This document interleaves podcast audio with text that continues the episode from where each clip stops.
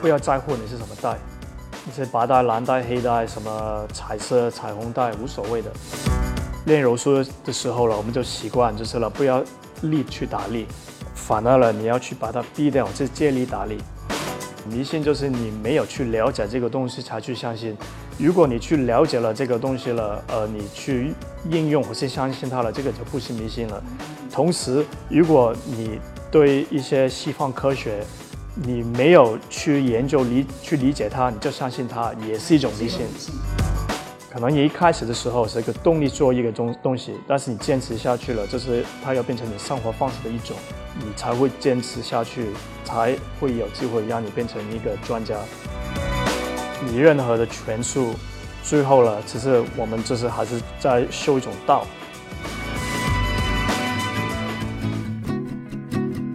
他们是人生的勇士。真正让我感觉到必须做点什么的话，就是四十九岁生日的时候。我做的事情太多，而组织能让我做的事情太少，我就从体制内裸辞了。当然，偶尔会有怯懦和犹豫。健身的动力啊，那就是怕死啊！大家都说四十不惑，我没有体到体会到一点点不惑。他们是生活的智者。捷径是最远的路，我觉得会绕更多的弯。所有的关系当中，如果你的素养、内在的修养、觉知要求标准很高的话，你可以塑造出。最美的那种人际关系，内心也有最深的彷徨跟恐惧。哪一天我突然接到一个电话，说我孩子怎样了，我爸爸妈妈怎样了，那个是我最害怕的这个事情。凌云 Mike Lin，三十六岁开始健身，放弃四大高薪，从零创业，在无数段深度对话中，给你最高效的人生启示。哎，大家好，今天我请到一个。非常特殊的客人，啊，这个客人，如果你在看这个视频的话，你看到我今天我们穿着的也比较特殊一点。今天呢，我的 special guest 是 Stanley Tan，谭立成。啊，怎么介绍谭立成呢？他是巴西柔术的黑带教练，也是上海最大的柔术学校上海 BJJ 的创始人兼首席教练。啊，关于他的经历的话，啊，要么我们就先欢迎 Stanley Stan 来介绍一下自己。好，首先谢谢你的邀请。呃，这这个在哪里开始了？其实了，我很早很小就喜欢练这种武术类的东西。嗯，就是了，其实最早了，我是练传统中国武术的，这是在台湾开始啊。十十三岁的时候，我一直练，最早是练那个太极拳，一些传统功法。之后呢，就学了那些中国的内家拳。这中间像很多小朋友一样，也学过跆拳道。之后大学去练练那个呃 kickboxing 自由搏击，还有拳击。呃，但是那个时候年纪比较轻的时候了，就是了，还是比较追求这种实战性的东西。呃，因为我是在澳大利亚长大的，一般了都是，尤其小的时候，外国呢。大块头都比你壮很多，体重也重很多。嗯，啊，所以呢，我要找一个比较实用的方法，也可以比较了，就是个子小的怎么用技巧来就可以了。啊，是就是战胜对方。所以呢，其实呢，柔术这个东西了，其实我很早就听到了，因为呢，就中学九十年代的时候，就是那个格雷斯在在美国打那个 UFC，就知道了。但是呢，那个时候。就是除了巴西跟美国这个啊，这这一门武术了，其他地方都没有的，很难找到。所以了，那个时候了，还是练练就是另外一些武术。等有机会学柔术的时候了，我就啊投入在里面，一直一直学。所以啊，就慢慢慢慢发展，柔术也练了大概第十五年了，呃。我还是觉得这个练到现在，学了那么多不同的门派的武术，我还是这个还是比较适合我自己，也我自己个人认为那个实用性是比较强的。嗯，呃，在柔术这中间呢，就是有认识很多很好的朋友，也教过很多不同的学生，就是来自全全球的各种类型的都有，所以呢，还是觉得呃很开心、很幸福的。嗯，呃。所以你是从小其实就对武术比较感兴趣，嗯，对吧？后来是看了 UFC 之后才开始，是是是，其其其实这样的，其实呢，对我很小就开始，知道了我最早，其实我真正我觉我说我真正学武术的时候了，是十十三岁在台湾开始，因为呢十三岁了到我现在了都没有断过。但是我最早了，就是只是我那最小最小的时候练武术是我八岁，八岁刚到八几年代家里移民到澳大利亚的时候了，我是跟一个在那边香港人啊、学咏春拳的，他是跟叶问的儿子学的，之后他就教我，但是那个时候才七八岁，所以了没有很认真学，之后等到十三岁的时候了才真正练武，呃，不断的这样去练。当初怎么会想到就要去练武的嘛？是是你跟人家打架比较多吗？就就是很小的喜喜欢，因为那时候到澳大利亚的时候，八几年代没有什么华人嘛，就是你去学校就是你一个这样的脸，呃，所呃那个时候呢，也就是看了家里住了那个李小龙的第一出，我记得精武门李小龙那个 VHS 那个录像带，嗯，可能现在你比较年轻的不知道是什么，就是那个时候住那种录像带看，看到李小龙的。那个电影了，就觉得哦，自己是华人，很骄傲。之后呢，华人呢要会武术的，嗯，所以呢，我就对这个比较有兴趣。嗯其实我我前一段时间在看一个 Joe Rogan 那个、那个 show，它里边也谈到，其实李小龙可能在中国大陆并大家可能知道他演了一些电影，但是并不知道，其实在海外的话，李小龙对华人产生了非常非常大的影响，在澳大利亚也好，美国也好，华人都为因为李小龙会感到为自己是华人感到骄傲，很多时候。对我跟我一些华侨的朋友都说，我们有时候开个玩笑，可也也也允许可能有一点真实度的，就是了，就是外国人了，唯一军中了华人了，就是李小龙。啊，说提到柔术，其实那边我自己开始接触柔术，其实，嗯，是在两年前的时候，通过应该是你现在你的太太啊露露对吧？然后她介绍柔术，后来我去去了你的学校练过之后，我也是从那个时候才开始知道柔术这个东西。但是说实话，包括那个时候，我对柔术柔道其实分不太清楚啊，能不能把这两个呃武术稍微帮我们区分一下，柔术跟柔道？嗯，这个可以再往往后面讲一点，嗯。就是了那个柔术了，我们现在练这个柔术了，就是啊、呃一个就是巴西式的柔术，只是它它的历史了是这样的。如果你讲的最早了，只是了最早最早了，据那个武术考学家来说，是个姓陈的，在中国个姓陈的武术家教了三个日本的武士，那个 samurai，之后呢，日本的武士了把他教的东西了变成日本柔术，之后呢，日本柔术的发展了，就是到上世纪的时候了，呃，那个 Jigoro Kano 就是那个柔道的创始人，他之前也是练日本的各门派的传统柔术，他呢就是练过这个了，他就他把它改良，让他做一个，因为他想做一个就是有一个呃国家性的运动项目，就变成改成练柔道，就是那些规矩，就是推广全世界，就是来让他有一种竞技性的一种，他就是一个日本的传统的这种武术。但是他早期那些了学生了，包括他自己了，都是练这个传统柔术的。那个时候呢，有一个他有在他学校里面有一个人出去就知道那个巴西去了，巴西去了就是帮早期在巴西移民去巴西住那些日本人办事情，他自己了就是学这个早期的柔道，就是比较像柔术的。他去了巴西之后呢，啊、他就在那边了教了一些学生，包括现在我们啊、都听到的那个格雷斯家族，一个 Carlos Gracie Senior，啊、就从那边了这个柔术，因为巴西那边治安也没有很好，之后了并经常打斗，所以他们也把他们学到的柔术了改良一下，啊、这个家族就慢慢去发展这个柔术，所以今天呢，我们就知道有这个格雷斯柔术，我是叫巴西柔术的。所以，所以，所以我听下来是从从中国、日本，其实先有柔术，然后在日本变变成柔道，是吧？是这样子啊？呃，对的，就是了，柔术了，就是了，日本就是了，柔术到了日本之后了，它有变成很多不同的分派，哦，很多都不同的分派了，最后了，啊、这个 Jigoro Kano 了，他就把它变成了他自己的风格的柔术，只是了，他就叫柔道。哦，就柔道了之后了，我们就知道一九六四年变成一个奥运会的项目了，他就往那个啊、体育方向去走。哦，之后了，啊，因为这个原因了，他就发扬的发扬光大的比较好。嗯，呃，传统那些柔术了，就是没有一个很好发扬的渠道渠道了，所以了，就慢慢慢慢比较少人会听到，也比较少人去练。但但是我们印象当中的柔道好像就是两个人摔到地上，然后好像就结束了。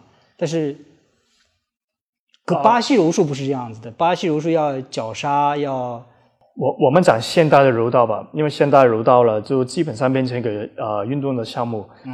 所以呢，它注重了就是摔法，摔法到地面也有的，他们也有各种的这种擒击，这种也有，但是呢，因为他们在地面这个运动的时间有限，啊所以呢，他们就会做一些压制啊，或是很快的一些速度可以呃得分，但是如果了时间到了，他们都会被站起来的，所以发展发展成了就是一个站立摔的一个项目。一个进行，嗯呃，柔术了，这是我们讲巴西柔术吧，因为柔术了，怕最早了就是一种格斗术，嗯最早那边来的人呢，就是用来说的难听一点，就是在马路上打架，跟人家就是乱打的那种。嗯最后了，因为在那边为了推广这个巴西柔术，他们呢早期了也邀请了很多不同门派的武术来跟他们打，嗯去证明柔术这个实战性。嗯所谓的柔术的出身了，就是实战性比较强的，就是了，其实了这十年了，柔术这个竞技项目，这是运动了，才运动化才比较强。但是以前呢，都是一直了强调实用性，就是了格斗没有规矩的这样去打。嗯，就是无规则格斗，到直到最后被降服。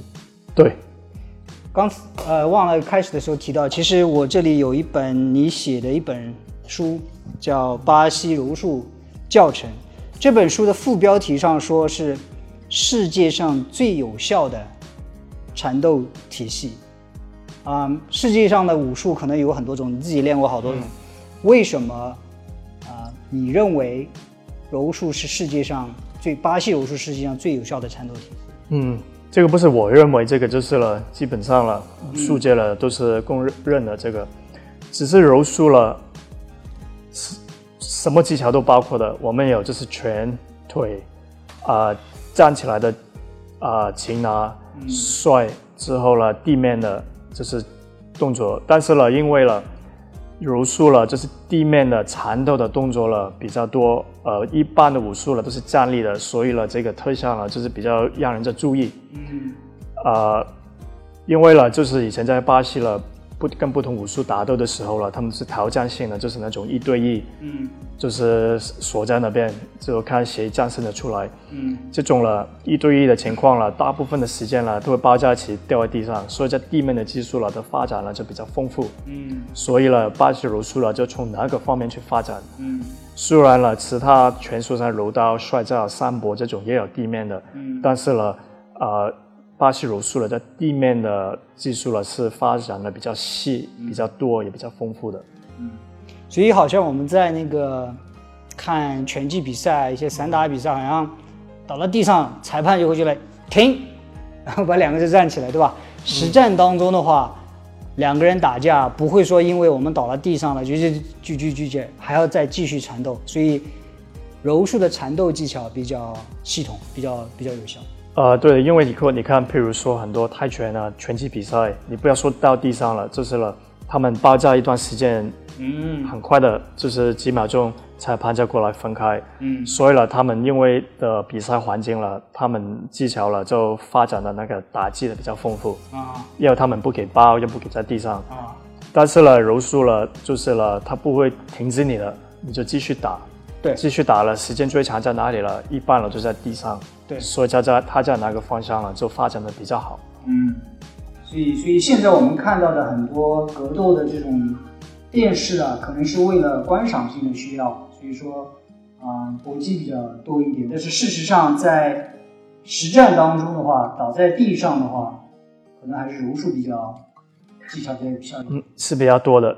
但是呢，这种比赛呢也很无聊，所以你看现在 UFC 了，最早是没有规矩的，现在也很多规矩的。对，因为两个人在地上打来打去，可能打半个小时、一个小时，团在那边，人家看不懂啊，人家就对不对？就无聊了。所以呢，现在很多其实了要观赏性了，为了电视多人很多人去看，所以呢就放很多规矩里面，让它精彩一点。嗯，但是呢，如果你说两个人锁在门里，只有一个人走出来、之后呢，他那个格斗的风格了，就不会是跟跟那个运动是一样的。对，所以看那个终极格斗的话，现在的终极格斗跟 UFC 的第一期、第二期是不一样的。对，不一样的。第一期的好像也没有规矩，你要穿什么衣服？我看那个是叫 Holion Gracie，就穿着那个哦对那个 gi Hoist，对 Hoist Gracie，right，就是有各种各样比他重好多的人就这样去嗯打，没有什么规矩。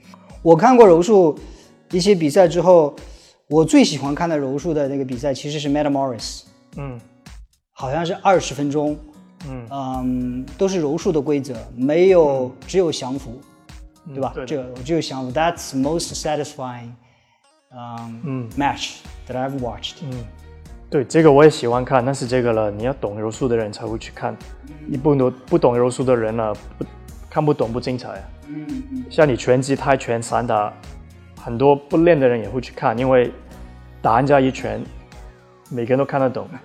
但是你地面了很多一些很细的技巧了，嗯，其实了你没练过一段时间了是看不出来的。嗯其实我练柔术的练武术的时间不多，但是我觉得练武术之后对我，我大部分时间是做健身训练的。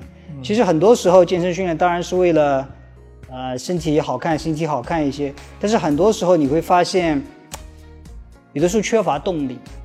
当我训练缺乏动力的时候，我有的时候会去找一些这个嗯 mixed martial arts 这样 video 去看一看。那个时候我就会发现，是你的 conditioning 如果有一点点不好，或者是你的核心力量有一点点不好，或者是你的 agility 你的灵敏性哪一点点不好，或者是你的 flexibility。我我看的是看的 Eddie Bravo 跟 Hoyler Gracie，那个 Hoyler Grace 被劈叉劈的那个样子，然后最、最后 knee lock，呃 foot lock 那个样子，but 最后是一个 tie，the second match。So 那个给我的印象就是说，我们做很多健身的训练，gotta serve a purpose，对吧？呃，martial arts 是，我突然发现我在讲英文了，就是突然发现，就是我们很多时候健身训练的时候，有的时候需要有一些动力。为什么要练这个东西？我到底有什么实有什么实用的东西？我发我在从我有限的这个学习柔术的这个过程当中，我发赋予了我训练很多的意义。很多时候我不想去练体能，but I 我就会假想一个我的敌人，到时候大家缠在一起，最后是看谁的体能能够保存下来。So，呃、t h a t s my my personal 我自己的一些一些一一些一些感受。嗯，其实你说这些了，首先呢就是有几样东西在里面。第一了，就是了，如果你要做一样东西做得好，嗯虽然这是我们就是中国说要下功夫，对不对？下功夫了，这是什么？这是努力加时间。嗯因为了这个了，现在很每个人都是要很短时间得到什么东西，但是了的这个都是很表面的。好的东西了，都是要花一段时间，还有花很多精力投入进去的。嗯呃，你要做这个怎么做到了？其实了不是靠动力，其实了呃你也见过呃我一个教练那个 Steve Maxwell，就是世世界有名的健身教练，他有一句话就是很好，就是你不是靠动力 motivation，而是靠 discipline。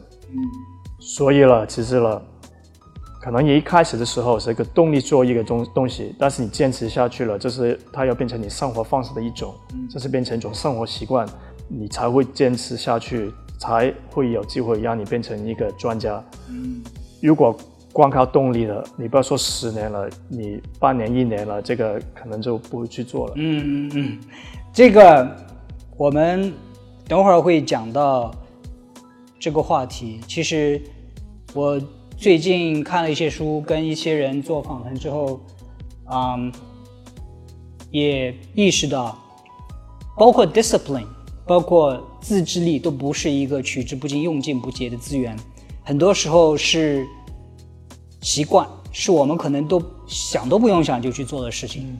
嗯，这个这个等会儿我我我们会再谈。刚才你提到，就是做一件事情要做好，其实需要很长很长的时间。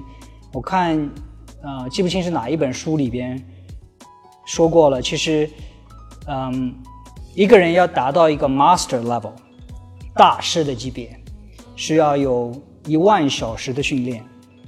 那今天你身上是 black belt 黑带，我是白带。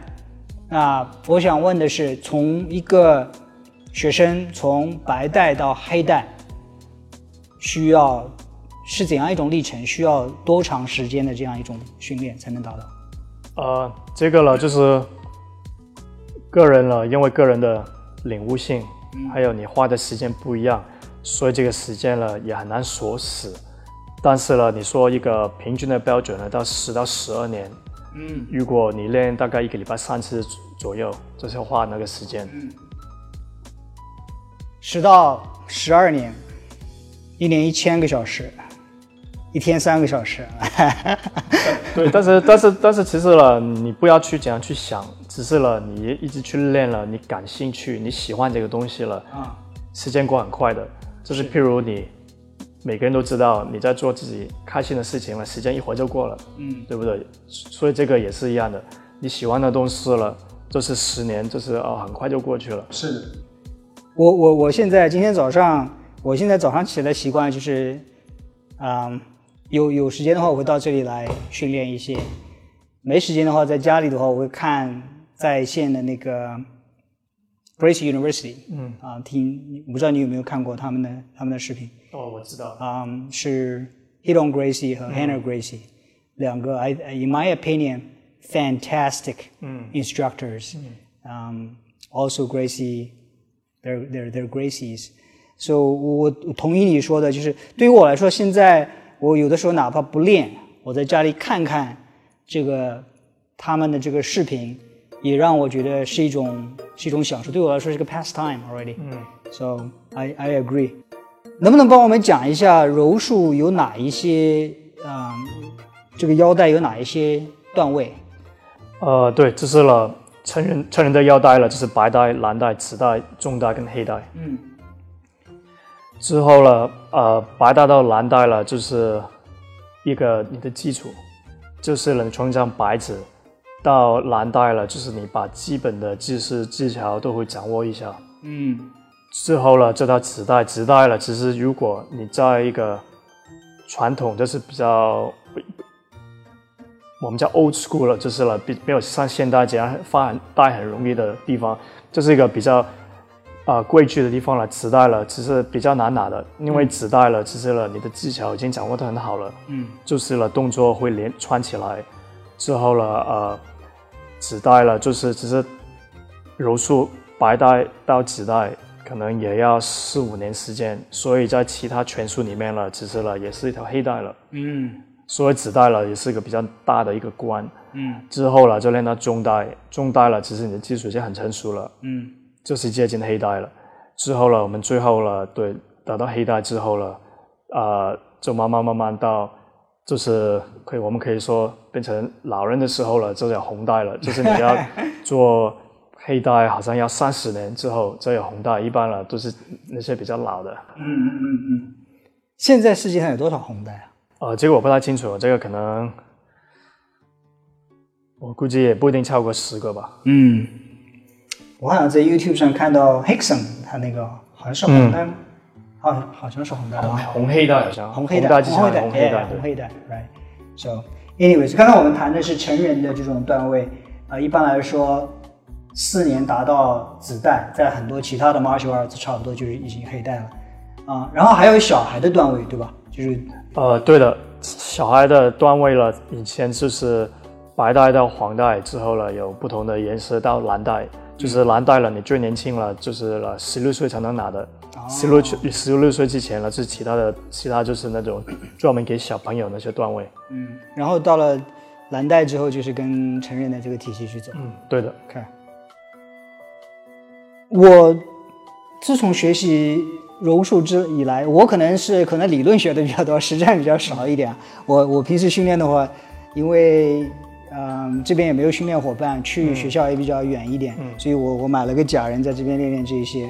呃，但是我从看这个视频当中，呃，他其实我最喜欢的有一有一些讲解呢，并不是关于动作技巧的讲解，而是关于这种柔术哲学的讲解，它叫 Gracie Philosophy。嗯，right，其其中里边我记得非常清楚的一个叫做生存优先，对吧？并还有一个是，嗯，不是你决定你怎样赢，而是你的对手决定他们怎么输。啊，所以这些理念就是让我觉得很有启发。我觉得，呃，我我没有打过什么实战，我在学校的时候可能跟一些人做做一些 sparring 的时候，稍微有一些 very struggle。你你可能还记得有一次我跟人就这样两个人就 choke，嗯，but 就是很有限的这些当中，就是让我觉得非常的有道理，嗯，而且能够用到生活当中去，包括在工作上去，比如说。在商业的竞争当中，很多时候不是说你怎样去打败别人，而是首先你保存自己，自己能够活下来。有的时候活下来就是一种啊胜利。好像打架也是这样。我们平时可能很多时候都喜欢去看，哎呀，谁这个挥的拳多，就就就就一定是赢了。事实上是你如果没有受伤啊，你保全了自己，可能你已经赢了。如果说对手比你。比你强，比你高，比你大，比你强的话，你没有没有没有输，你就是赢了。So I wanna，我想听你讲讲，呃，柔术的一些哲学，它区别于其他一些武术的一些不同的点在哪里？在哲学上。嗯，你这个话题可以很广。首先了，因为你是武术，这是武的。嗯。首先了，你练的东西也一定要有实用价值。嗯，实用价值没有了，没有了都是假的，其他就不用说了。嗯，就是自己骗自己了。嗯，其实说到最后了，不只是柔术，你任何的拳术，包括很多其他非武术的东西，最后了，其实我们就是还是在修一种道，就是说了要找到真正的自己。有些人可能通过武术，有些人可能通过练瑜伽、画画、书法，只是你最后了，就是找到自己一个里面的东西了，嗯，很难长出来。其实就是找到这样东西，所以了，只是了，我们练柔术或是练不同的武术，我们这格斗就是在垫子上这种格斗了，技巧用得上了，这个了是个小道。如果你能用它来让你的日常生活过得更好、更开心的，这个了就是大道了。嗯，所以了，这个你可以分两个来说。最后了，还是要找真正的自己，找到出来了，这个了，你的东西了，才是学的，我觉得比较值得的。嗯，如果你说单纯讲讲柔术了，只是了，我们就是讲技巧性的东西了。柔术了，它是。讲究就是我们讲，你要控制一个对方，嗯，你不要去猛去找一个降服，让对方投投降那个技巧，嗯，因为了你没有控制他了，他动来动去了，你很难让他投降的，嗯，所以呢，我们呢都会讲做一个是要控制那个对手，控制那个环境，嗯，控制好的时候了，你就有很多无数的机会去随便你怎么去。就是让那个对方去投降，去给你降服。只是柔术了，这个你你越练的时候了，其实了，因为我小的时候练过太极拳，其实了，它也包括很多阴阳的东西在里面。嗯，你要知道什么时候杠，什么时候柔，嗯，什么时候用力，什么时候了，就是把那个力骗掉。嗯，只是了，你练的时间长的时候了，这个慢慢会体现出来。嗯。这个是我们提到柔术上的一些道，那有没有一些你从柔术上悟到的一些道，对你的生活、你的工作当中产生什么影响？啊，对这个了，其实有很多，最主要一个了就是了，就是我们就是说，其实这个这个这个其实跟我们很多这种，呃，中国一些传统的理念是相通的，就是了柔术，我们讲。就是个子小的，嗯，可可以保护或是呃，不让一个个子大的打败我，这个怎么办呢？就是不要跟他斗。嗯，如果你个子大的跟我斗，我个子比较小的力碰力，肯定一个比较小的会破的，对不对？嗯，所以了，练柔术的时候了，我们就习惯就是了，不要力去打力，反而了你要去把它逼掉，这借力打力。嗯，所以了，在日常生活中了，你也学会学就学到，就是不要跟人家一直去争。人家碰你的时候了，你要找一个方法，就去把它，就是我们说 deflect，deflect 中文怎么说？就是把这个力卸掉，是不是？对，把这个力卸掉之后了，就不会产生这种很恶劣的这种很难看的这种，就是了，呃，我们就是说一个不不正的的理念，这个了，日常生活了很好用，尤其是在上海人多车多，每一个人匆匆忙忙的，嗯，让你很容易了，就是呃。脾气不好啊，人家踩你一脚，推你一下，又不又不道歉的，是你碰到这种了，就是了，你会有一种很清醒的这种，呃，想法，就是了，你就不要去跟他硬碰硬。嗯。还有练柔术的时候了，你练到一定时间了，你就是人就比较不会一上来就是像动物的很兴奋这样去滚来滚去，我们的这个很清醒。就像个电脑这样的会思考东西，不会很冲动的冲动的去做一件事情。嗯，这个呢，在你日常生活了也很有帮助。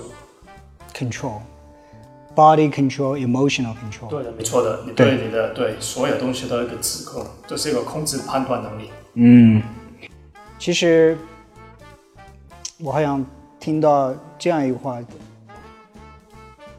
：Best way to win a fight is to avoid it。这个。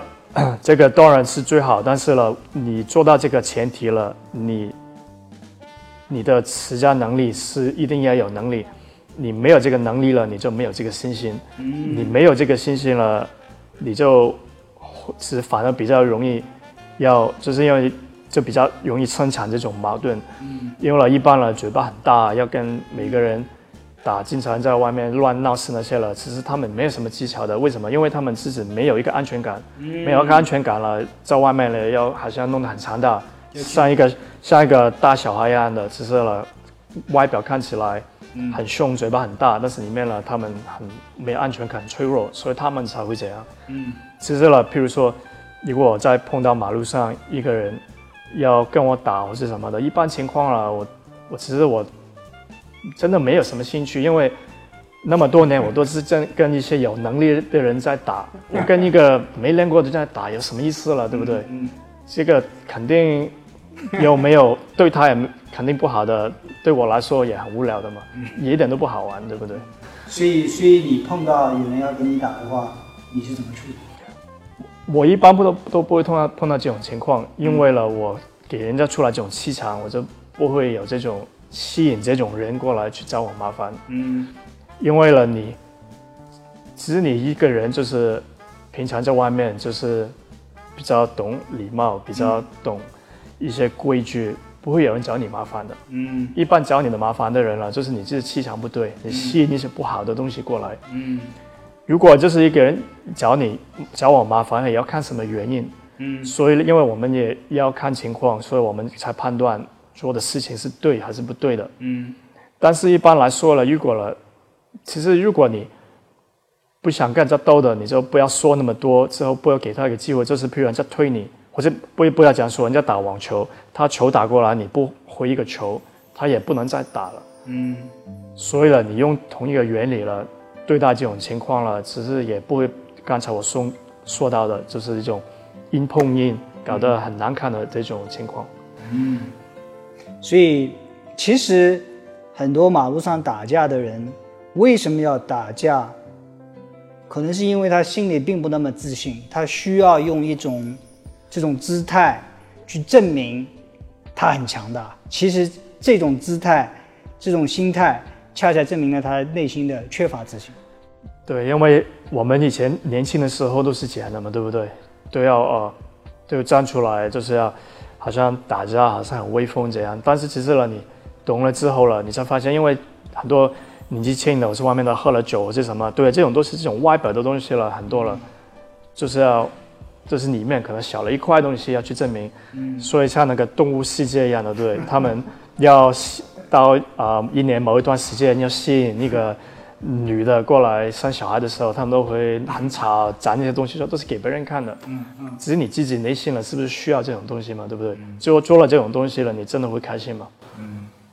所以，想学武术的人，特别是想学武术的小孩，就是不是说你学了这些东西就可以去跟人家打架，而是学了这些东西可以更好的避免去跟人家打架。其其实了，这个了，你学了这个东西了，小孩、成人都好，因为你学了一门实用的东西了，你就给你一个信心了。嗯，如果万一碰到什么了，你知道你有能力去保护你自己，或是保护你身边的人，也给你一个比较好的生存机会。嗯，有了这个之后了，这个是第一的。第二了，对你有了这个信心了，你就你这个气场出来了，你就不会找到麻烦的。OK，那你有没有用过？这个肯网络上实战用过这这个这个这个肯定小的时候肯定有用过的，但是这种这种都是不是看电影的这样的，这种东西都是很难看，就是没输没赢的这种东西。这种在我们这种社会上，除非你是在那种就是伊拉克、是阿富汗，其实你真的你在马路上，老实说，你也有多少机会去给你真正的去用这种东西？还有你跟一些没练过的人打，其实了。真的没有什么意思的，就是跟 跟小朋友练的一样的，没有挑战性的。还有这种东西了，你把人家弄坏，对不对？这个你自己其实也是输，你没有受伤了，这个你自己可能也给人抓去很多，给你不要去打斗的原因的。呃，这里呢是我跟很多人解释柔术的时候有一个，就是当然最好是不要打，对不对？但是如果说你别人要打你，你无路可退，你自己防卫自己的话，这个时候我我为什么八印比较认为啊接纳说柔术比较好呢？因为就算我们两个打拳击，你就算比我好百分之五十，但是也有可能我就这样也可能打到你了，对吧？而且就算我把你打倒了，然后呢，我被抓去了。柔术好的一个地方就是讲究的是 control，讲究的是控制。你打到你，我是先不伤害我自己，然后有机会了，我把你 control 降服。这个时候也一般不会把你打昏啊，把你，除非你一定要伤我，这个时候我把你降服。所以就算警察来了，大家也没有什么伤害，对吧？对，这所以柔术的好处了，就是那个我们这个是不是中文这个是不是对？就是那个用武的这个宽度比较大，嗯嗯，就是了，它不像拳击这样，就是一拳要打到你，打不到了就打不到你。对，我们呢就是了柔术了一个好了，它我可以控制你不让你受伤，但是同一个一模一样的技巧了，可以让你就是骨折或是残废，就是同一个技巧，看你的发力度，对，看你的怎么去用。所以了，这个了，我们就是很大的一个自由，去去影响这个人这个情况，这个怎么去发展。所以了，现在呃，中国的这种呃特警啊，很多现在也对柔术有兴趣，所以全球各地的部队、警察的这种啊、单位都会练柔术的，因为它是有一个警察也可以用来控制一个对方，在一个不让他严重受伤的前提把人家抓住。嗯，你部队了。或是这种特种部队了，用这个了，同一些技巧了，你可以把一个对手就是把它弄掉，都可以的，对。嗯嗯所以你你以前我记得好像是在有一些警校、警察、警察机构教他们一些，你也是警察的教官。呃，对，呃，呃，我在就是好几个不同的就是警察、特警单位还有武警、都有教他们这种技巧，啊、他们呢就是也对这个很有兴趣，呃，也很好学，很爱学，所以呢，我也很喜欢教他们。这个呢技巧呢，呃，对他们来说呢肯定是有用的，嗯。就是呢，他们很多了就是练散打或是跆拳道的背景的，嗯。但是呢，现在呢，就是呃，信息发达了，他们也知道哦，现在是有这种武术在外面的，嗯。所以呢，他们呢，很多越来越多人里面呢，就是体系内的对这个也有兴趣。其实从我们群众的角度来说，也希望警察多学一些柔术，这样的话少借助警棍啊，国外少借助子弹啊、少借助这种拳打脚踢啊，制服总归比挨揍要好一点。但是有一个很重重要的东西了，要说了，就是现在的柔术了，走一个趋势了，就是我不太喜欢的，就是现在柔术了，就是太竞技运动化了，所以了，警察或是我们的部队学的柔术也要去跳，不是现在任何的巴西柔术，因为现在我估计百分之九十的巴西柔术其实也不太适合警察练，因为这十几年了，巴西柔术了就是有点走走上那个运动的这个。运动的这条路，所以了很多东西了，已经是一些很不实用的，在地上啊，三百六十度啊，滚翻啊，嗯，弄来弄去的这种也不实用，所以了，这个也要跳。如果你去啊练的时候比较原始的实用的这种巴西出来这个柔术了，它跟现在的运动这种打法了不一样，这个还是比较实用的，所以这个呢也要去看的，不要去盲目不了解，看到哦它是。哦，柔术的就去学，自己也要判断能力，哪一个东西了是对我有用，哪一个对我来说了只是一个爱好，好玩的。嗯嗯嗯，是的，其实对于运动柔术这个东西是两面，一个是增加了它的普及性，就像柔道当初一样，对吧？另外一个的话就是可能失去了它当初的一些初衷，当初它不是用来观赏，不是用来竞技得分的，它是就是用来制服降服的。我现在四十岁，嗯，开始学习柔术会不会太晚？呃，不会啊，这个你要学习的，你几岁都可以学吧，对不对？因为这个其实了，你四十岁也不算是老，嗯，只是了我们管了有一些就是五六十岁的都有，就是要看你怎么练，嗯，如果你像一些二十几岁的年轻人喜欢去比赛的做运动的，些教练了肯定是不行的，嗯，不要说受伤了，你给他体能啊，啊。恢复能力啊，都跟不上。嗯，但是呢，如果你是按照技巧性的去动脑子的去练了，这个呢对你很有帮助。嗯，呃，受伤机会比较小。啊，这个呢你可以练到老也可以练的。嗯，其实我最近的对柔术的感悟就是，柔术好像就在用身体在下棋一样，就是很多时候，就像你说的，就是面临这种情况的时候，可以让我去思考我该怎么办，而不是。慌乱的想要去就是做一些动作这个东西，嗯，其实我问你这个问题，我自己是决定啊，柔术跟健身还有瑜伽，这是我三个啊，健身、柔术、瑜伽这三个东西是我自自己啊是打算练到老的这这这这三个项目，我是替我们的观众可能在问，因为听说刚才说你都又练了十十到十二年的时间。达到黑带，很多时候，啊，像我现在什么都不是，连一个杠杠都没有，因为我参加课程的规律性不够。但是对于我来说，我从练这个当中能够感悟到好多东西，就是说感悟到一些哲学，也让我的身体去啊柔韧性啊、灵活性啊有一个很大的提高。对于我来说，啊，说实话，我现在都没有说告诉自己说一定要达到黑带，怎么怎样怎样。对于我来说，我是把它作为一种训练方式来训练我自己的身体，让这个过程也比较有有有兴趣一点啊。所以，所以每个人的情况不一样。当然，如果说有一个明确的目标，要达到黑带，那这是这是这是可能是最好的啊。但是也不要因为就是说，好像是年龄啊什么原因啊就放弃这个训练，这是一个非常非常好的一个。art，其实呢，你说了这些了，就是我有两个点想说一下。第一了，就我个人认为了，不要在乎你是什么带，嗯，你是白带、蓝带、黑带，什么彩色、彩虹带，无所谓的，嗯。因为你看，哦，我我现在练的时候，我都不注意到我的带是什么颜色，真的，我你你绑了就是把衣服绑起来嘛，嗯。练的时候真的我们不会想到，你不会想到哦，我是什么带，这个没有的。因为了很多，你为了一个带去练的时候了，你这个目标是死的。你达到那个时候了，你就达到这个目标了。如果再没有目标给你了，你就不会去练。所以很多人了，练到黑带的时候了，他们就不练了，你知道吗？很多黑带都不练的。嗯。因为他们只是想打到黑带，很拼命拼命去练，打到黑带了哦，之后没其他了，他们就不练了。嗯。所以了，这个了，你也刚刚好。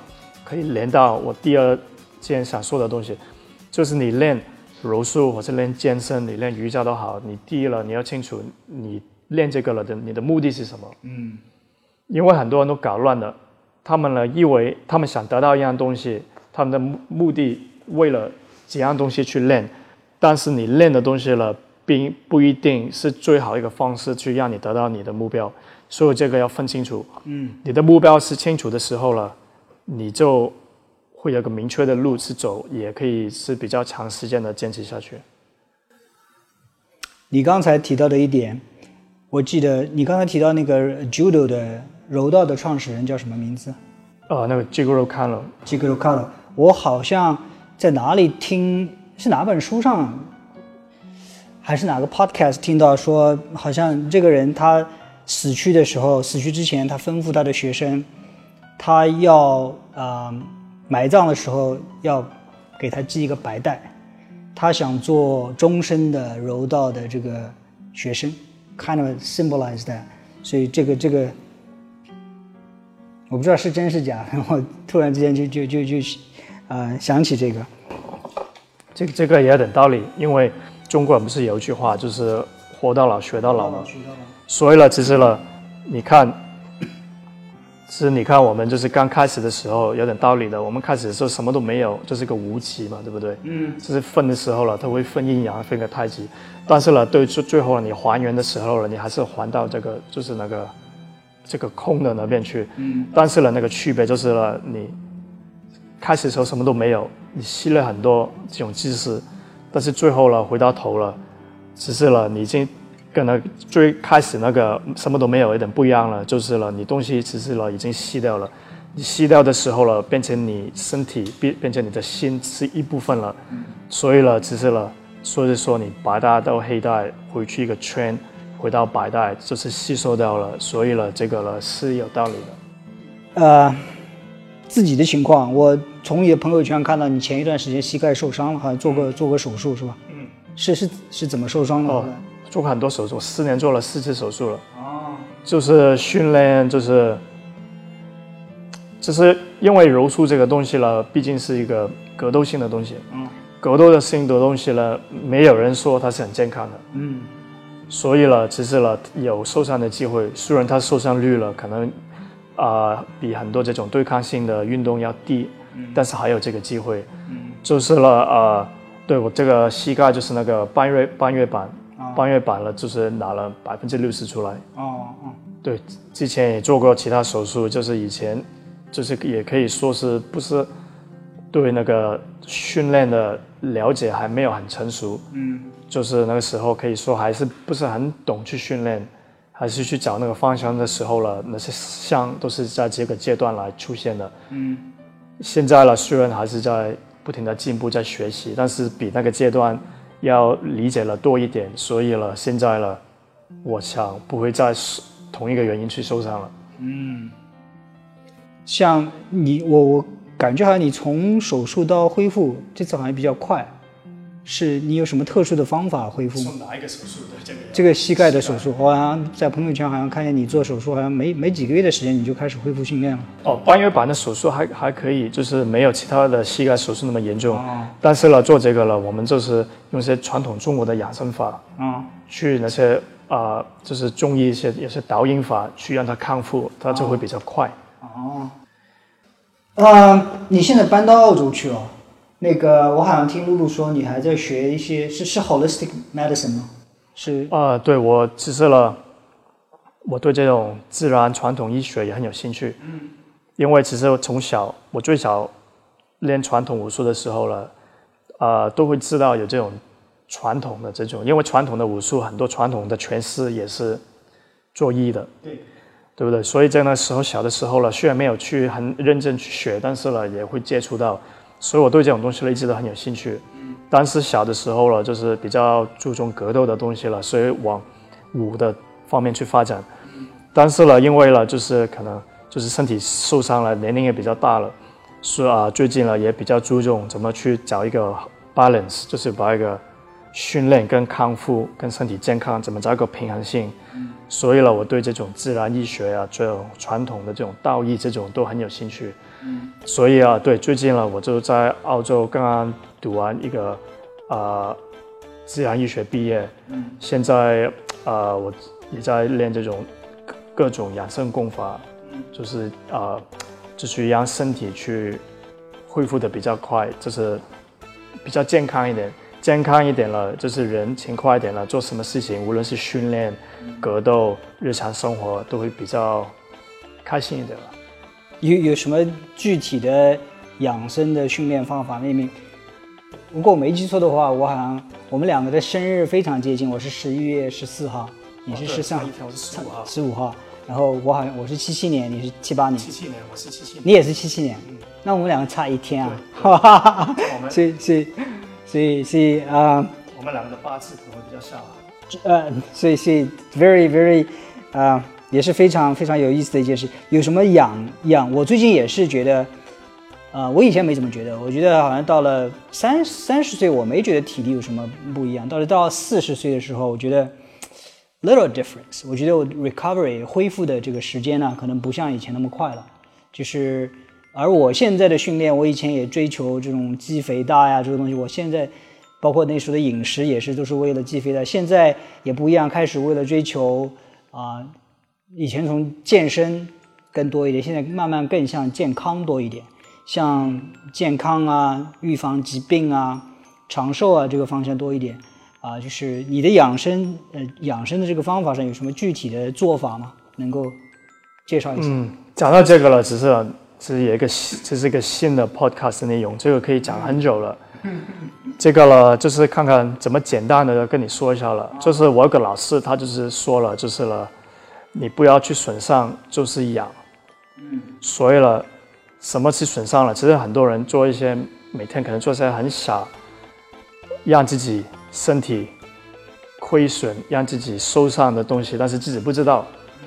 所以第一了，你要觉悟到。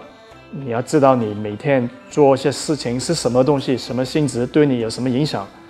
了解这个了，你就要知道了什么东西了，对你有伤害的，对你的损伤，哪一些是对你有好处的？这个第一，这个要分清楚。分清楚之后了，你刚才讲到饮食啊，很多这些方也是这里其实也是一也是一块，但是呢，只是一块，也有很多就是其他的，就是了。如果你讲一个比较大概的来说了，大概来说。呃，我们呢就是养身体好了，就是长大快一点，就是性命双收嘛。什么是性命双收？性命了就是说你心灵养神养心，命就是了身体，就是了你要从这个人的身体，我们这个壳，当你的心灵都要有一个修养修炼的方法。你在。这个方向了，就是转进去找那个方法了。你不走歪了，这个就是一个开始了。具体讲那些话题，这个太多太多了，这个就走到一个很大的范围去了。Maybe next time I I will visit you in Australia，去去去澳洲来找你。那个我们我最近也有很多很多心得，就包括最近我看了一些书，对我的饮食观产生了非常非常大的变化。啊，这个这个我们换一个时间再。在在交流，嗯，好像我听说以前看到你也听说你在练气功啊这些东西，嗯，我也听说过，但是我从来没有体验过。就是对气功这个东西，你是怎么看？然后怎样一种体验？到底有没有气这样一个东西？嗯，这这个我。其实这个是最近练，其实了我小的时候因为练传统内家拳了，嗯，其实了就要练气功，嗯，但是了那个时候小就不大注重，就是老师要我练这个才能去练，就是推手啊，练一些比较好玩的，就哦勉强去练练，哦这样就可以练些好玩的，嗯，所以了那个时期那个时候了就其实学过不不同的不同的所谓的不同的门派的这种功法，啊。现在了这几年了，因为不比较注重身体的健康了，就是比较强化去修炼这一方面的东西。你说刚才你说这个气的东西有没有这个气了？其实你你你问这个问题没有气，我们就不存在了，你就死掉了。就是呼吸啊。不是啊，气要分很多种的。呼吸，你是一个呼吸的这种呼吸的气，我们就是这个人里面了，其实了，你要看你怎么说。你要中医来说了，它有不同的气，就是比如说阳气，就是在你啊经络里面的比较深层的气，或是胃气，胃气了就是了，在你就是比较表面的一些气，就是了。啊，避免你就是一些风吹到啊、淋雨啊生病了，就是有点像外国讲那种免疫体能，是一种保护你一种气。你要讲到修炼的话了，你就讲到先天气、后天气，所有的这个呢是很广的。但是呢，这个了东西了，其实外国人其实了现在了通过他们这种科学的这种去的呃 research，嗯，其实他们也知道有这个东西的，嗯，但他们用用那个语用那个词不一样。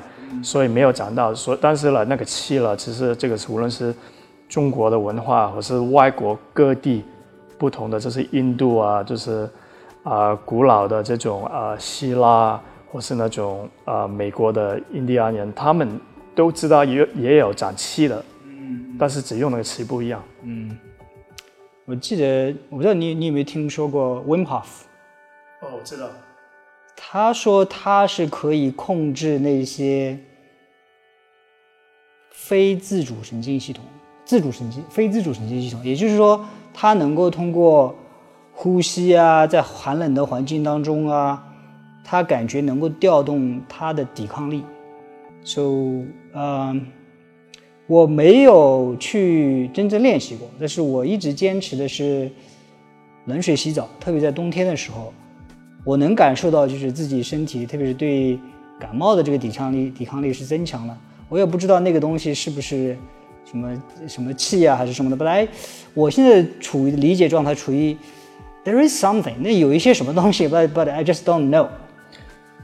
这个你就继续感觉的，你可能没有感悟到有这种东西，嗯，因为了离了，可能心不够静，嗯，你人静下来了，你会感悟到一些平常人感悟不了的东西，嗯，就是你说那个。Wim Hof 这个东西现在全球都很火，因为他做一些很 extreme 的，对，很极，是不是叫极端的中文？很极端的一些东西，让人家注意到。对，只是这个东西了，是不是健康的这个了？现在就不去讨论了。但是他这个呼吸方法了，只是针对，其实是针对了一个很专题的一个项目，就是冷这这种 cold weather training，嗯，就是那种中文怎么翻译？叫冷的环境里面。的运动项目，他的呼吸方法是针对这个的。对。但是呢，你又讲健康的东西了，讲健康的东西了，它可能范围就有点不一样了。嗯，是的。所以我我现在，以前大家都是眼见为实，耳听为虚。那我最近的感到就是，特别是有些东西，就是说你没有。我以前我是学西医的。嗯，我自己对中医的话，说实话没有什么，没怎么学过。我们西医学校里不太教这个东西，就算教的话，也就是好像一门两门课，也没有真正去体会。以前大家我们讨论起来都是觉得中医的东西，嗯，就觉得，you know nothing can be proved。但是现在的话，我的看法是，有些东西如果不能证明，并不等于不存在。这个，这，这，这当然，这个什么是证明了，对不对？每一每一天。所谓现在西方的科学都在发现新的东西，但是发现之前呢，他们说是不存在的，但是明天呢有一个报告出来，就说是存在的，对不对？所以呢，这个人我们的现在这种能力还有限，很多东西我们还不明白，对不对？所以呢，这个很多人呢说这种东西不能证明的是迷信，但是呢，迷信什么？迷信就是你没有去了解这个东西才去相信。如果你去了解了这个东西了，呃，你去。应用或是相信它了，这个就不是迷信了。同时，如果你对一些西方科学，你没有去研究理去理解它，你就相信它，也是一种迷信。对的。OK，那我们现在稍微呃 change gear，我们聊了很多柔术一些哲学的一些东西。那我们刚才没有结束的一个话题，就是你觉得靠 motivation，靠这种动力啊？靠，甚至靠自律啊！我说靠自律，甚至都不都不是一个可靠的方法，因为 motivation 动力会 go away，嗯，对吧？自律，你万一不自律了呢？你你你总是要去 control，是要去 discipline。discipline means you're resisting，right？所以啊，看过一句话，叫亚里士多德说的，就是 “Excellence is a habit. We are what we repeatedly do. Thus, excellence is a habit.” 我觉得我非常的 buy in，因为很多时候我们开车子，我们不用去想，呃，这个时候要要怎样，就是 we we just do it，就像骑白骑自行车一样，我们我们也 不用去想太多，越是需要我们去想的，要去自律的东西，可能往往都代表着有阻力，哪一天可能就不能坚持。所以我比较现在我的一个假设就是说，可能是呃一一个人决定人成功的一些重要的一个因素，就是一些习惯，我们想都不用想就去做的一些事情，当然包括健康上面的习惯，工作上面的一些习惯，啊，人际关系上面的一些习惯，啊，我不不知道你是否嗯。认同或者是接受这样一种观点，啊，如果说，如果说你也有哪怕部分认同的话，我想问一些有哪一些习惯对于你的，包括习武啊，或者是生活当中产生的一些帮助？对这个呢，就是说，生活中了，我们说那那个 discipline 肯定很重要的，嗯，因为因为我们是人嘛，嗯，我们总是有情绪的波动，嗯，所以有时候呢。明明知道一种东西是好的，但是有时候去懒就不去做。但是呢，为什么呢？我们要坚持去做了，因为我们知道做这个东西了是对我们是好的。嗯。所以呢，你才会去做。你不断怎样去做了，变成一个，这是一个 discipline，这变成一个习惯了。嗯。这是变成一个生活方式了。嗯。所以呢，这条路了，这个是真的是对你好的。之后呢，啊，你刚才是不是问我，就是我自己做了一些类似的什么这种东西？对。因为今天我们啊，本来我是想把这个 interview 放到早上，turn out 我我的时差调得很快啊，I'm fine today，嗯，所以你你在说你早上你有的 morning routine，啊，我觉得 I love that，就是说我想知道你的早起的一些常规是什么。哦，对，因为啊，在家里啊，我跟我太太都有一个我们说叫对早上的习惯，嗯，早上习惯了就是了。先把身心调理一下，之后呢，你之后你去练柔术也好，你去工作也好，都有一个比较比较好的精神。嗯，我们起来的时候了，啊，首先了，就是喝水，早上先喝水，先把里面的东西启动一下。嗯，之后呢，对你去当然去自己刷牙洗脸，弄一下卫生。之后呢，我们呢两个了早上了会练那个。啊，导引法，我们这练一套一个易筋经，易筋经了，就是了对人十二条筋经，嗯，之后了，它通过那个筋经影响我们的经络，再去影响我们的五脏六腑，就是等于把我们的身体的内部了做了一个卫生，嗯，做了这个之后了，啊，我自己了，啊，因为我有修炼的习惯，嗯，啊，练完这个易筋经是一个动功，我就练一种静功，就是啊，就是练是练丹的一种静功的方法。嗯，我自己了回去练练这个，啊，之后了早上了啊，我们也可能会练练一些经文啊，就是从精神上了有一点，呃，其实习惯了一个一个也是有一种帮助。嗯，啊，我们做好那些东西了，大概也要一个半两个小时之后了，我们再去吃早餐。嗯。啊，在吃完早餐的时候了，我们就是哪一天了就可以正式开始了。嗯，但是之前那些没有做了，就是我们不太会去做，就是外面的事情。嗯，就是先把自己的身体的一些东西，对，先把自己身体跟精神调理好啊，之后了再去，又不是很难想象一天起来之后。身体累累的之后，脑子也不清醒，去做事情，这个很很难想象。嗯嗯嗯，这个是每天都做吗？对的，每天都做，每天一个多小时。呃，每天对，一快的是一个多小时，你要弄慢的可以弄很久了，但是基本上省时间了。对我们是要一个多一个半小时了，把它结束掉。哇！再吃早餐，对，不错。这个你坚持多久啊？这个很多年了，这个很多年了。对。现现在露露也跟你一起对练练这个，对对对，OK，beautiful。这个不光是对你的健康，对你的整个人的一天的工作状态呀、精神啊，都有都有。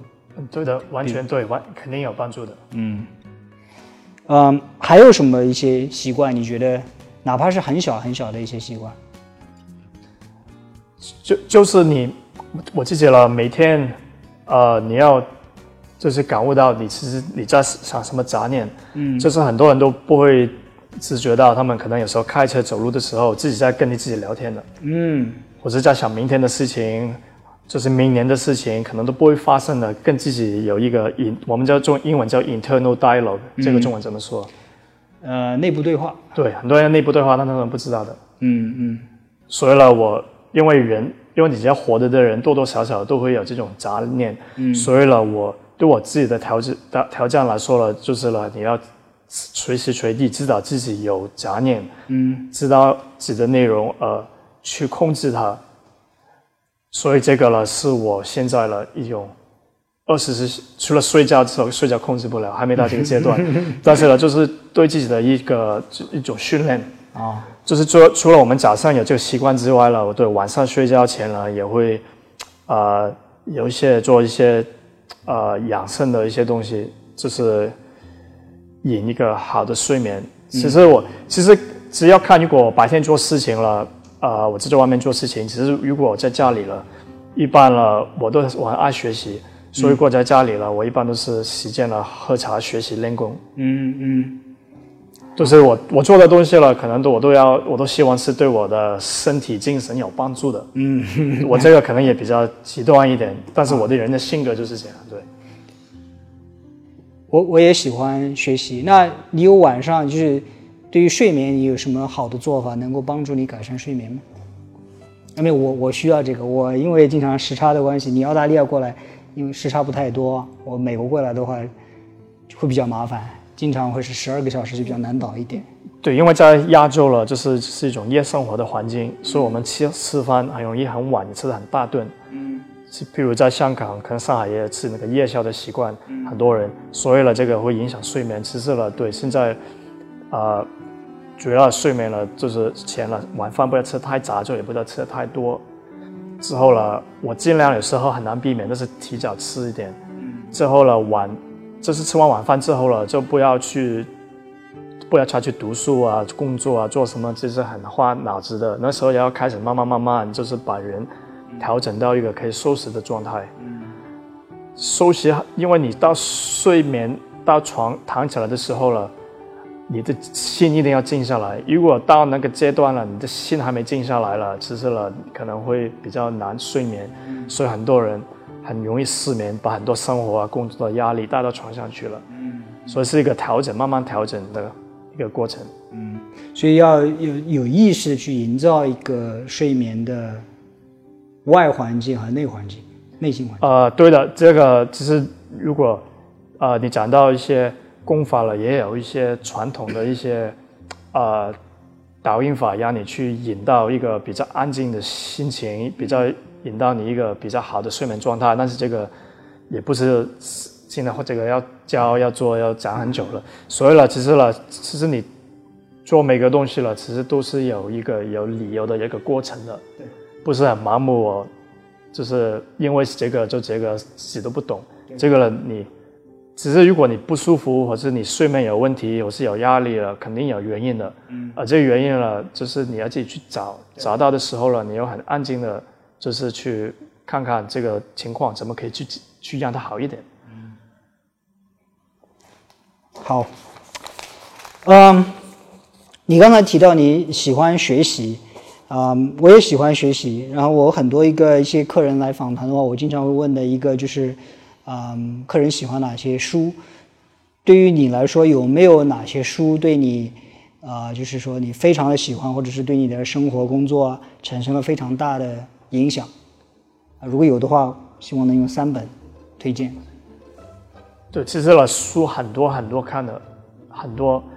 如果三本的书了，就是，这是我一个呃，我一个师傅，他就说有三本书，现在我比较去去研究的，一本是《道德经》，嗯，第二是《黄帝内经》，第二第三是《易经》，嗯，就是了这三本的东西了，你就是搞明白你的生命的这种奥秘，你就是生命的存在存在的意思，这是一种修炼的一种，这是一些修行的术了，可以说。所以我现在就是主要看这边，因为我除了这种练武之外，就是了，我也喜欢对医学啊，一些啊术数啊这种都有兴趣，所以呢，这三本传统的经典呢，其实它的用处是很广的。嗯嗯，你要也理解，你要去理解它，可能也要花很大的功夫去理解。所以我现在在做这件事情。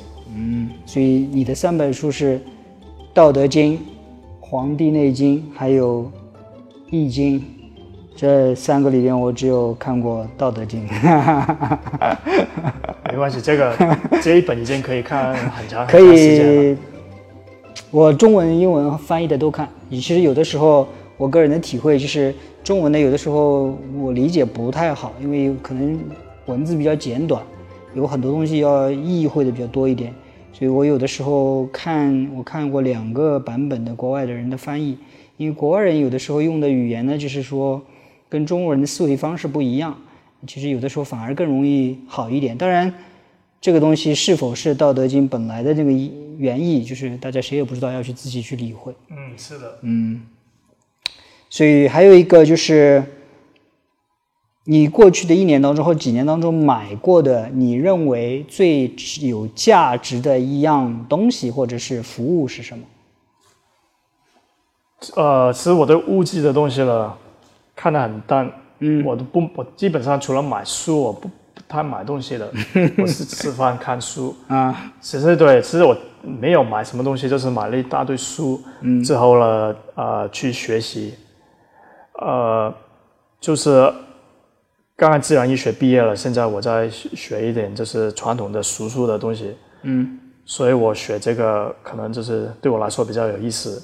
之后明年呢，可能再去。呃，回去大学再读其他的东西，嗯，所以这个我觉得钱花在这个学习上面了，对我来说是比较有意思的。嗯嗯，好，其他还有什么东西有关于柔术或者关于你自己我们没有聊到的？你你你你觉得我们观众应该知道的吗？其其实呢，就是刚才我也提到过，就是了。每一样东西只是虽然有好有坏，你做一件事情了，你要有，你要一个我们叫那个 goal 怎么说中文，就是有一个很明确的一个目标，很重要目标，只要你就有一个方向，就是做每件事情了，不要盲目去做，就是了你啊，无论练舞也好，做那个事情也好，你对你的选择你有很明白的目标了，你选错走错走歪路的机会就比较少。嗯，所以目标要明确，就就是譬如说。啊，一些人练武术是为了防身，但是可能他们练哪一门派的武术，而不是最实用的，他们没有去理解。如果你譬如就是一个，比如就是如果你要找一个练武术的，你要防身术，你要有就是比较实用性比较强的，其实呢是有一些拳术实际上是比较强，有一些了就是比较偏哲学啊偏。文化没有实战性那么强的，你又会分。嗯，还有譬如说你要去练瑜伽或是健身，你的目标是什么？嗯，对不对？很多人譬如说，你为了身体健健康，你认为的健康，呃，你去做这个东西了，呃，不是对健康是最好的，这变成走外路了。嗯，所以这个要搞清楚。是，但是可以说，如果说。对于大部分人说，要想防身的话，你会推荐柔术吗？啊，我对我会，我当然练柔术了，所以我对这可能有偏见了。我个人去推荐，呃，因因为因为柔术了，它是就是这个世界上都不会有人去争吵，是比较实用性比较强的一个武术。嗯，呃，它比其他的对抗性的项目来说，受伤几率也比较少。嗯。你的控制那个武这个武力宽度也比较广，嗯，还有了这个呃，练到最肌肉了这个也实战，我们可以每天实战而身体不受伤。但是如果你练拳击的泰拳，如果你每天的去百分之百的实战呢，这个了就是对你的健康寿命可能都不是很好。但是柔术我们可以做到这一点，嗯，所以了学习进步的过程都比较快，嗯，是。OK，那你现在是搬回澳大利亚了。如果说，嗯，用户要找你或者想想练柔术的话，怎样找到你或者怎样去练柔术呢？有没有呃，我们的馆就是那个网网站最好吧，就是上海 BJJ 点 com，不是要找到我找你，你找我就好了。对，好的，到时候这个这个 podcast 播出的时候，我也会把啊、你的一些你的 bio、你的链接，上海巴西柔柔术的一些链接放到里面去。嗯，啊、最后非常感谢你今天抽空来参加我们这个访谈，我自己也从中当中学到很多东西。啊，谢谢你，谢谢谢谢谢。